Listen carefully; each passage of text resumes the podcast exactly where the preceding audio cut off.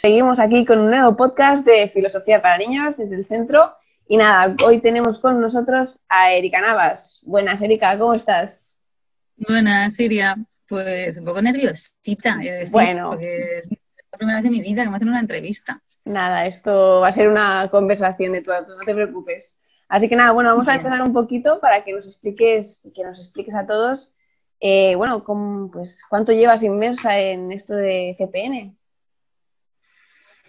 Pues a ver, yo siempre con la fecha soy un poco mala, pero creo que fue hace, mm, ah, hace aproximadamente 10 años que yo di con filosofía para niños a través de una compañera de la facultad que me habló de ello. Me sonó aquello como muy, no sé, como muy extraño, pero a la vez muy atrayente de filosofía con niños. Y me puse a investigar por internet, di con el centro de, mm, de España, con el de Madrid, y empecé a hacer los cursos, empecé con el curso online, que ahí fue donde conocí a, a Monse, a Montserrat Huertas, con la que luego pues, bueno, nos asociaríamos de alguna manera para hacer cositas por nuestra cuenta. De ahí seguía los cursos de verano y, y bueno, de ahí básicamente mi experiencia con el programa de filosofía para niños ha sido, iba a decir exclusivamente, pero no, eh, pero casi, o sea, en el ámbito de la educación no formal, puesto que yo no he trabajado en el ámbito formal, o sea, no he sido docente propiamente en, el- Ujú. en la institución eh, educativa, pues mi experiencia ha sido siempre prácticamente en, en- en el ámbito no formal. Vale, Y entonces, bueno, dentro de ese ámbito, no- perdón, no, dime, dime. Y dentro de ese ámbito no formal, sobre todo también la, la experiencia que he tenido es dando talleres con, de, de la Escuela de Pensamiento Libre Pensamiento Libre, que es con, con personas con discapacidad inte- intelectual. Vale, bueno, entonces vamos a refrescar a nuestros oyentes que eh, has nombrado a Monse Huertas, que anteriormente hicimos un podcast con, con ella, entonces antes de, ver este vídeo y este, otro- este podcast, eh, os aconsejo que vayáis a ver al- eh, el otro para que un poco sepáis de qué va ahora lo que nos va a explicar Erika. Entonces, bueno, como nos iba diciendo, eh, pertenece entonces al ámbito de la educación no formal, y me gustaría un poquito que nos dijeras eh, qué diferencias hay o ves en la práctica de la educación no formal, en la educación formal, en respecto a filosofía para niños. Pues, a ver, también mi experiencia, tal y como te digo, en base a tu es experiencia. básicamente la educación no formal, o sea, la formal como que intuyo Hmm. las diferencias, pero creo que están muy claras, o para mí por lo menos, que básicamente es la libertad y la flexibilidad que da la- el aplicar el programa dentro de la educación no formal. Porque dentro de la educación formal eh, que tiende como a un constreñimiento de contenidos, de los tiempos, ¿no? Muchas veces que tienes que ir a contrarreloj para llegar precisamente a esos contenidos. Eh, y luego el tema de la cuantificación también. Hay una gran diferencia, porque claro, en la educación formal siempre se está ahí en pos de las notas, ¿no? El cuantificar en esa evaluación. Eso eh, va en contra un poco de base en, la- en el programa de filosofía para niños, donde la evaluación no es cuantitativa, es cualitativa. Claro. Entonces, bueno, básicamente es ahí, a grosso modo es eso, o sea, es como una mayor libertad y una mayor flexibilidad dentro de la educación no formal para aplicar el, el programa. Luego también, además, eh, en el ámbito, o sea, como que el abanico se expande. En la educación formal, al final estamos hablando de dar el programa de niños de tres años a, a 18, aunque bueno, en la universidad también se puede aplicar y de hecho hay gente que la aplica, pero sería como en ese ámbito únicamente. De la otra forma, en el ámbito no formal, es- ese abanico se abre y las posibilidades son mucho mayores, ¿no? Y ahí tenemos gente que ha trabajado filosofía para niños en cárceles, eh, con mujeres, con padres, madres, discapacidad intelectual, gente en exclusión social. Hay también quien la aplica con chavales con altas capacidades, como que el abanico se abre muchísimo más. Completamente. Entonces tú nos comentabas que estabas en, bueno, en pensamiento libre. Explícanos un poquito qué es, qué, a quién va dirigido. Cuéntanos. Ok. Pues a ver, em, la escuela, los talleres de pensamiento libre, es un proyecto que se enmarca, por definirlo de alguna manera, dentro del ámbito no formal, de la educación no formal, y em, bueno, trabaja o aplica el programa de filosofía para niños con gente, con personas adultas con discapacidad intelectual. Eh, claro, esto supone que es algo como bastante innovador y bastante pionero en su especie.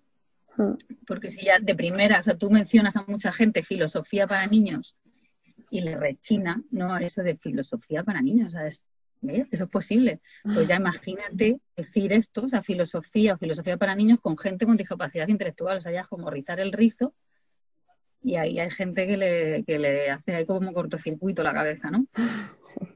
Pero bueno, ese parte partimos a eh, pensamiento libre parte de la base de que todos somos seres racionales algunos más que otros, pero como que todos, todos pensamos, ¿no? Tenemos la capacidad de pensar. Las personas con discapacidad intelectual también piensan. Otra cosa es que lo hagan de forma diferente o con sus limitaciones o con diferentes ritmos, pero pensar piensan. Entonces, de lo que se trata es de reivindicar ese derecho a pensar y es más, a pensar por sí mismos, es esa pere aude de Kant, el atrévete a pensar, y hacerlo por ti mismo, entonces reivindicar ese derecho con las personas con discapacidad intelectual. O sea, como que lo importante sería que las limitaciones de la inteligencia no anulan la capacidad de pensar. Entonces, pensamiento libre lo que ofrece y de lo que se trata es de abrir eh, esas posibilidades y facilitar ese trabajo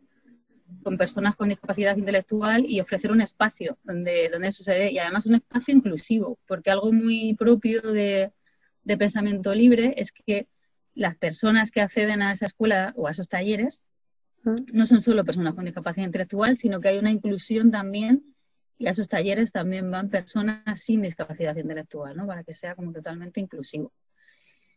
Pero bueno, yo todo esto te diría que o sea, esto de pensamiento libre o sea, no es cosa mía ni cosa nuestra. Eh, y esto, los creadores de todo esto eh, son eh, Chema Sánchez Alcón y Juan Carlos Morcillo, de la Comunidad Valenciana, y esto surgió hace como 10 años, creo que en el 2008, allí en Valencia.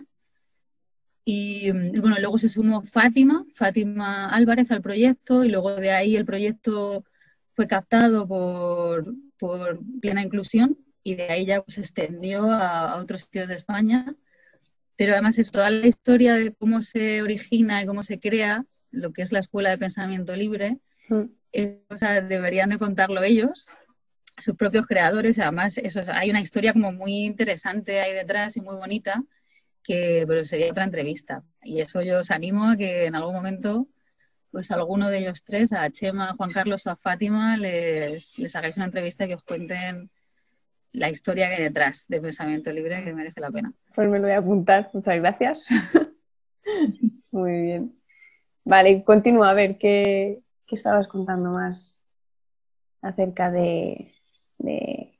pensamiento libre, ¿cómo, se, ¿cómo se lleva a cabo? Sí, pues mayoritariamente bebe de, filosofía para niños.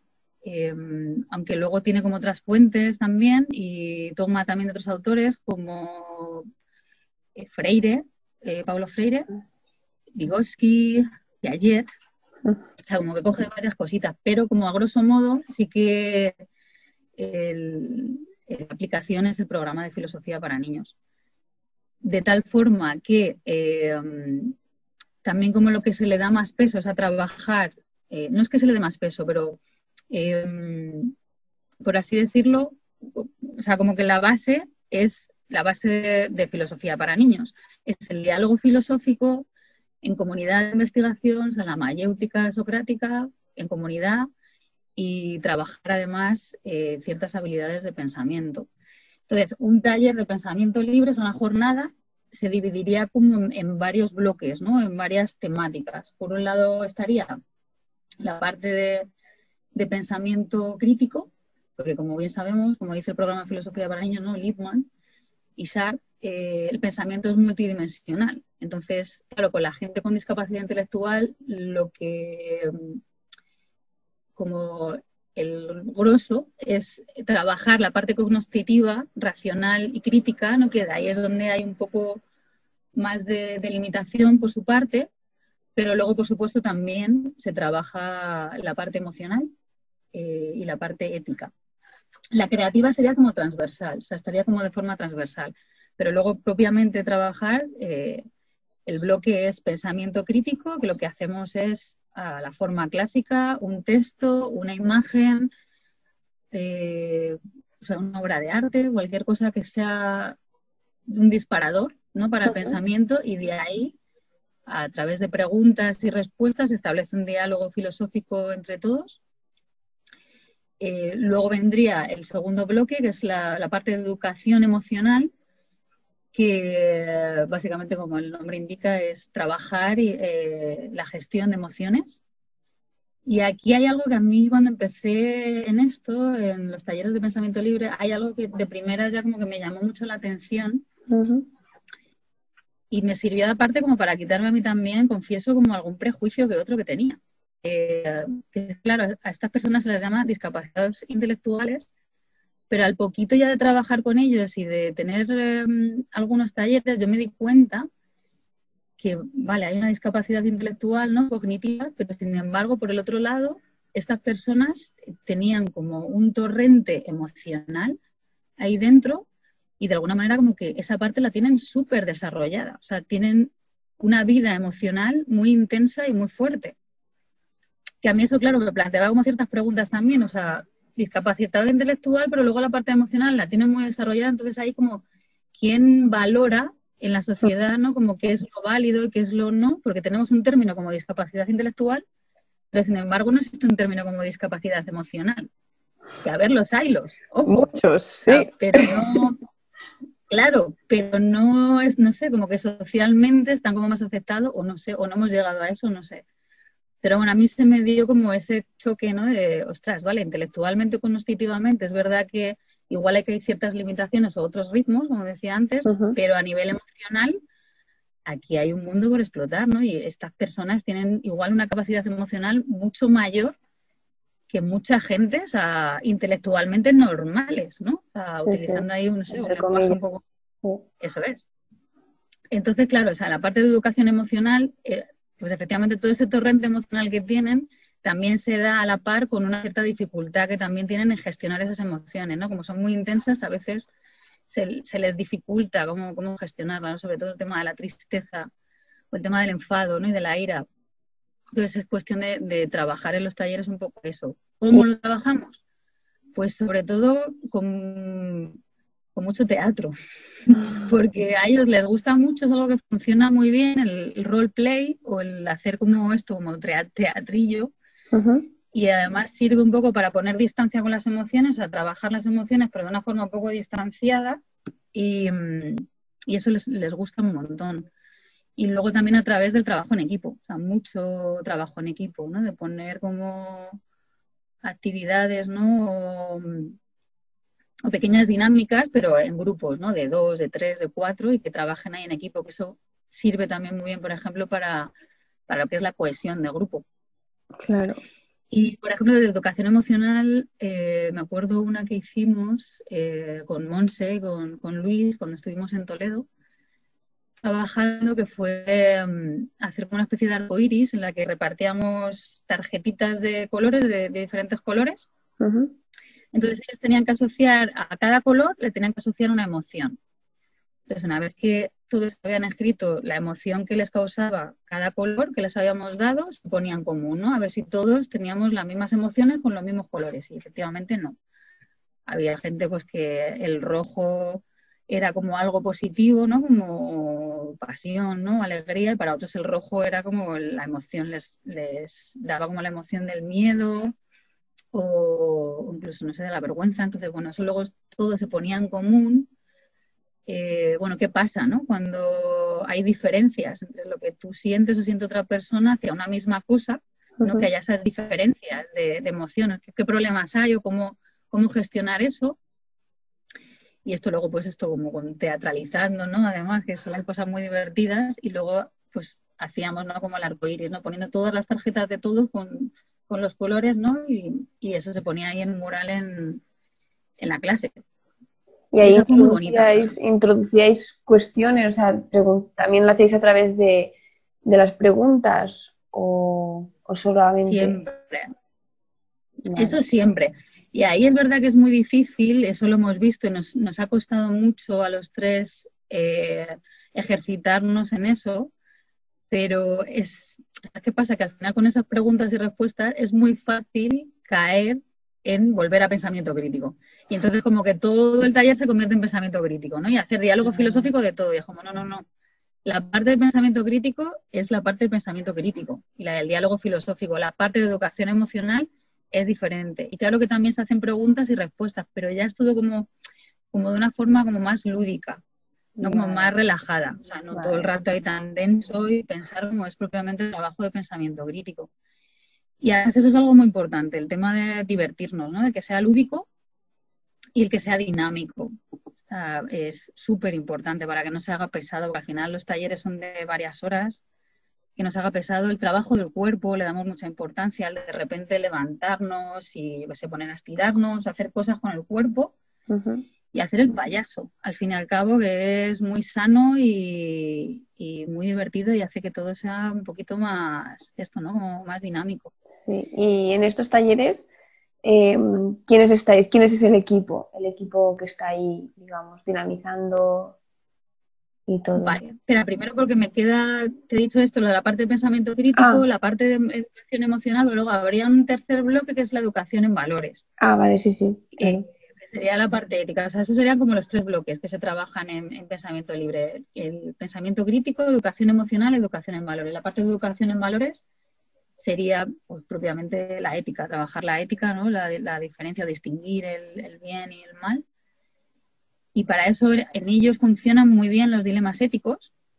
El mm. ponerlos en tesituras ¿no? o en disyuntivas ahí morales funciona bastante bien.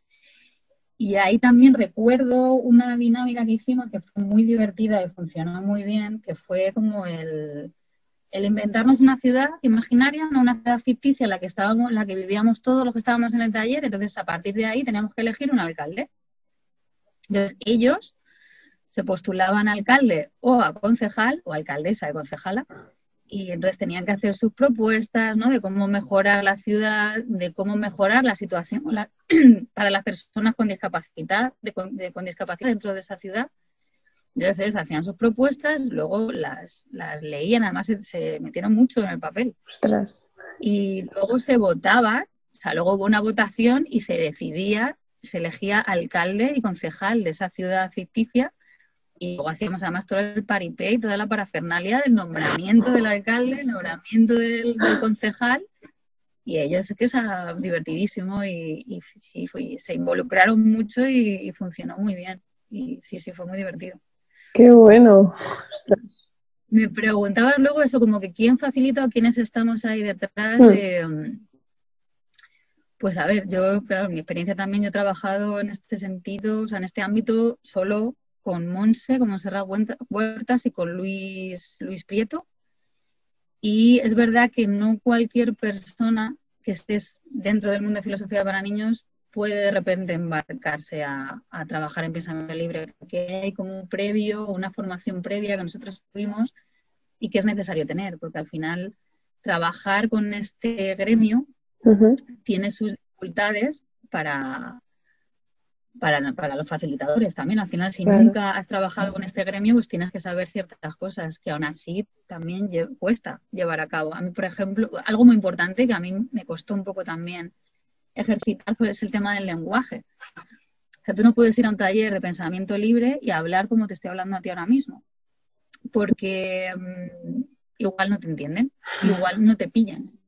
Claro, o sea, tienes que simplificar el lenguaje al máximo, hacerlo lo máximo posible sencillo, frases cortas, sintetizar muchísimo, no enrollarte, mm, la coherencia al máximo, o sea, el, que el mensaje que des sea claro mm. y conciso. O sea, el que no te enrolles, el dar lugar a, a malinterpretaciones o a dudas o tal. Entonces, yo, por mi bagaje filosófico, con filósofa, claro, yo tiendo a enrollarme. La de formación profesional, ¿no? Que se dice. Efectivamente, efectivamente. Entonces tiendo a palabras rimbombantes a veces, a ser incluso pedante, ¿no? A veces hablando, y más hablando de filosofía, ¿no? Haciendo talleres de filosofía. Entonces, claro, a mí eso, pero lo agradecí. O sea, yo a día de hoy ahora sí que creo que estoy un poquito, no del todo, un poquito más ejercitada en cuando, cuando tengo que hablar, pues eso, ¿no? El, la sencillez que se agradece, ¿no? El mensaje, esto es como cosas básicas de la comunicación,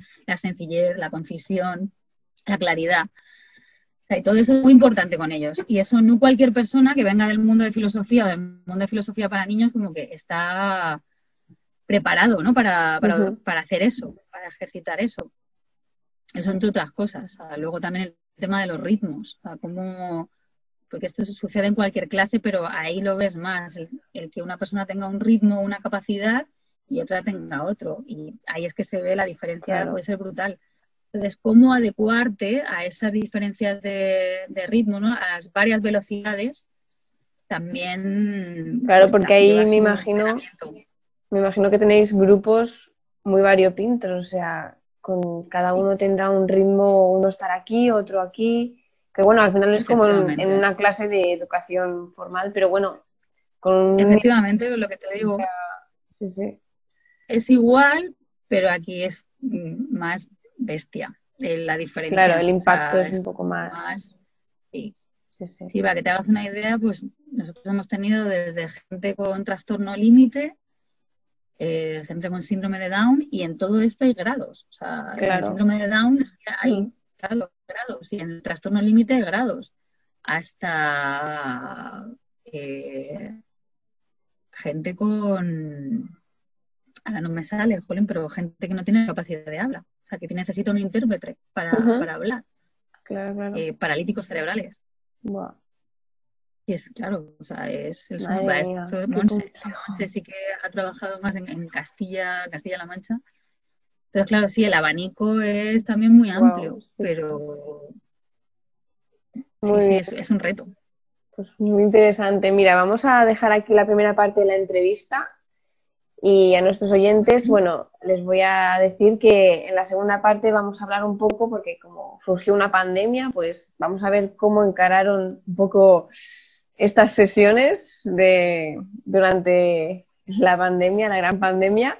Y bueno, después también hablaremos un poco de las dificultades que ha podido haber a nivel grupal, que has podido tener tú a nivel individual y un poquito también, bueno, pues los beneficios que aporta este tipo de, digamos, de prácticas, ¿no? En, tanto a nivel general, de filosofía para niños a nivel general, como lo que has vivido tú en, Pensamiento Libre. Así que nos despedimos aquí y volvemos en una segunda parte. Un besito. Hasta pronto.